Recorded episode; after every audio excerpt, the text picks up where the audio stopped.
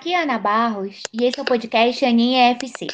Hoje vamos conversar com a skatista Daniela Levato a respeito da importância do skate feminino.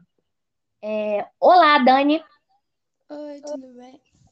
Dani, é um prazer receber você aqui. Obrigada, é um prazer ser entrevistada, né? No caso, estar aqui no podcast. Isso. Dani, por que você escolheu o skate para praticar e há quanto tempo você faz esse esporte?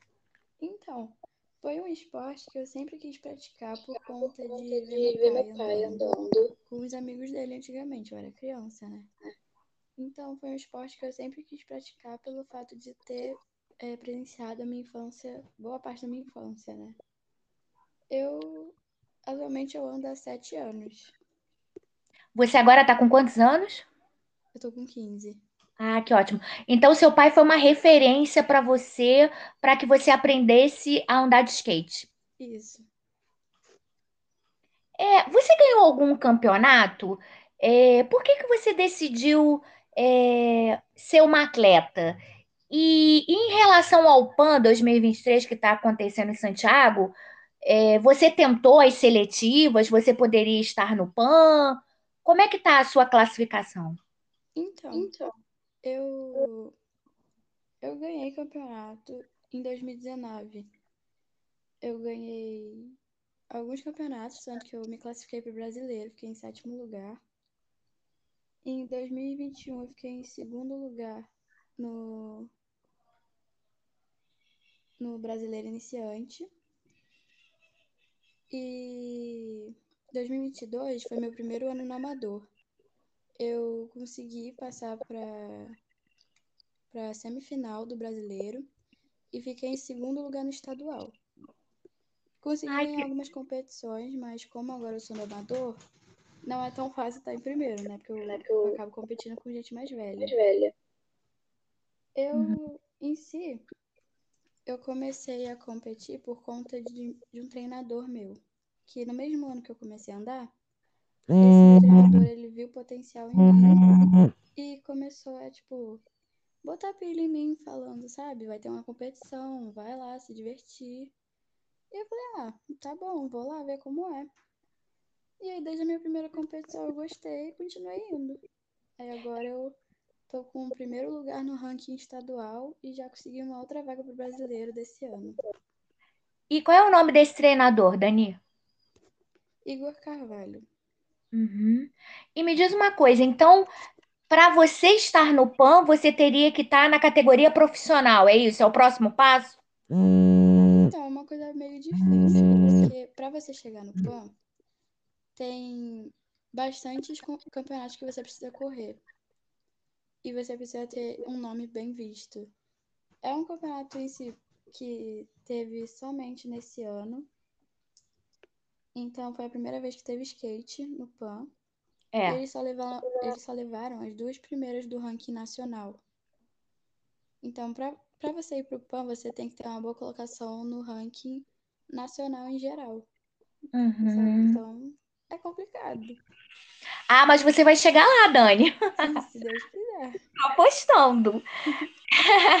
Aí o skate é muito legal, né? Porque eu comecei a ver, eu vou te confessar, na Olimpíada de 21, né, do Japão, com a Raíssa Leal, né? Que ela ganhou Muita prata. gente começou a, a ver o skate só depois da Olimpíada, que foi até a primeira vez que teve também.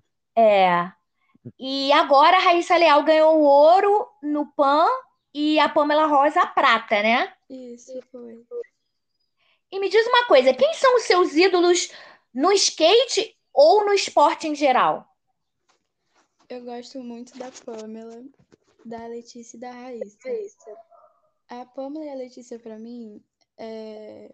eu tenho uma, digamos que um carinho maior por conta das histórias de vida delas e dos obstáculos que elas passaram para poder chegar onde elas estão. E a Raíssa em si, por conta que ela tem a minha idade, já conseguiu é, títulos imensos para tipo uma idade que é considerada muito nova. Sim, a Letícia que você está falando é a Letícia Buffoni, né? Isso, Letícia Buffoni. É, qual é a história de vida da Letícia Buffoni, da Pamela Rosa, as histórias dela que te inspiraram? A Letícia, ela teve muitos problemas familiares para poder. Pra, é, teve muito problema de aceitação do, da família para poder andar de skate. Porque como antigamente era conhecido como esporte de moleque e tal. Então os pais dela não aceitaram que ela fosse andar de skate. Ela já chegou a contar em vários lugares que o pai dela quebrava, quebrava os skates, sacava fogo. fogo. E mesmo assim ela correu atrás e conseguiu chegar na forma que ela tá hoje em dia. É, e agora ela tem a aceitação da família. Uhum. É uma história de superação, né, Dani? É, muito. Ela realmente correu atrás do que ela queria e conseguiu. conseguiu. E a Pamela Rosa? A Pamela ela contou algumas vezes que eu até vi na internet que a mãe dela deixou de pagar uma conta de casa para poder comprar um skate para ela. E assim, ó, porque ela não tinha uma condição financeira muito boa, então a mãe deixou de pagar, deixou uma, de pagar conta uma conta para poder dar o sonho da filha de andar de skate. Uhum. É, essas histórias. Ela banca a família dela, ajuda financeiramente. Com certeza, essas histórias tocam, né, Dani? Muito. Tocam e você que é entusiasta do esporte, é atleta, essas histórias fazem com que você queira cada vez mais se superar, né? Isso. Ainda mais pelo fato de poder ajudar, ajudar a família, a família né? né? Tipo assim, de ser grata e poder retribuir. Sim. É uma história muito bonita, realmente. Como é que é o seu treinamento? Aonde você pretende chegar? Então, é, no momento, eu tenho focado mais na escola. Mais na escola. Porque eu tô no ensino médio, então para mim é, a dedicação tem um peso muito maior para mim na, na educação. Para mim, o estudo sempre veio antes do esporte. Isso. Tem que ser em primeiro lugar mesmo, Dani, você tá certo. Isso, eu sempre priorizei isso. Ainda mais agora que eu tô no ensino médio, então vem o peso de Enem, de Enem faculdade, faculdade, eu quero cursar, é, quero cursar educação física para poder continuar no meio do esporte, que é o que eu realmente gosto. Então, eu tô focando mais nisso, mas não deixo de treinar. Ainda mais porque ainda tenho focos em campeonatos. campeonatos. Então, realmente, para poder competir, eu tenho que continuar treinando. E como é que é o seu treinamento? Como é que é a sua rotina? Como é que você concilia com a escola, por exemplo? Você vai para a escola, aí vamos supor, treina duas horas à tarde, não sei. Como é que você faz? Então, normalmente eu saio da escola umas três da tarde. E eu também faço musculação para poder fortalecer meu joelho. Sim. Então, eu acabo indo treinar mais pra noite. Então, assim, eu treino normalmente duas horas por aí. Sei. Você mora em Niterói, né? Tem uma pista perto da sua casa? Tem a Wave Rock, tem a pista da Marina, que é lá em São Francisco. E às vezes eu vou lá para Maricá também, que tem umas pistas legais lá. Puxa, Dani, olha, eu tenho certeza que você vai chegar muito longe. Eu senti firmeza, eu vi alguns vídeos seus no YouTube. Eu fiquei realmente encantada. Eu vou te ser bem honesta, é um esporte que me agrada demais. Eu tenho um carinho muito especial pela Raíssa Leal, pela Fadinha, né? Ela nem gosta mais que chame ela de Fadinha. Mas mas eu adoro vê-la competir. Eu acho lindo o congraçamento do esporte, né? A solidariedade, a empatia, todo mundo torcendo por todo mundo. Nossa, quando algum nossa, cai, né? Isso, quando alguém cai, o outro vai lá ajudar. Isso é uma, é eu acho muito legal, no skate, que ninguém, que tá, ninguém contra tá o outro, todo mundo, todo ajuda, mundo ajuda todo mundo. E não existe rivalidade, nem nas competições. Exatamente. Não é um inimigo, um adversário, é um concorrente, né? Exatamente. Na real, todo mundo vê todo mundo como amigo, assim. assim.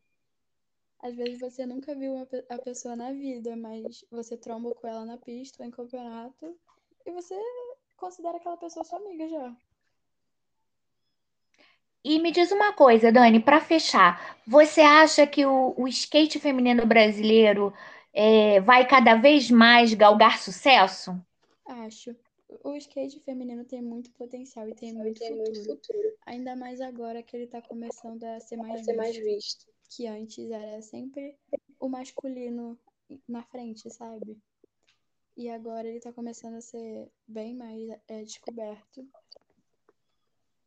Sim, tem mais visibilidade, né? Isso. Com certeza. E qual a importância que você vê do skate feminino para o esporte brasileiro? Eu acho que é mais sobre representatividade. Representatividade. assim, de não ter somente os meninos é, como, como alvo, sabe? Uhum. Acho que todos têm que ter a oportunidade de, de serem vistos, de serem conhecidos. Sim, com certeza. Dani, antes da gente terminar, eu queria agradecer os apoiadores do podcast. Rodrigo Atum, Ângela Serão, Ana Cláudia Sobral, Adriana Bandeira, Daniela Leite, Gisele Leite, Breno Guimarães, Maurício Chaves, Renato Bastos, Ana Beatriz Rocha. E Dani, eu adorei ter esse papo com você. Desculpa aí os probleminhas de conexão, ainda mais que aqui choveu um pouquinho. E até o próximo podcast. Obrigada. Até. Até, beijo. Beijo, querida.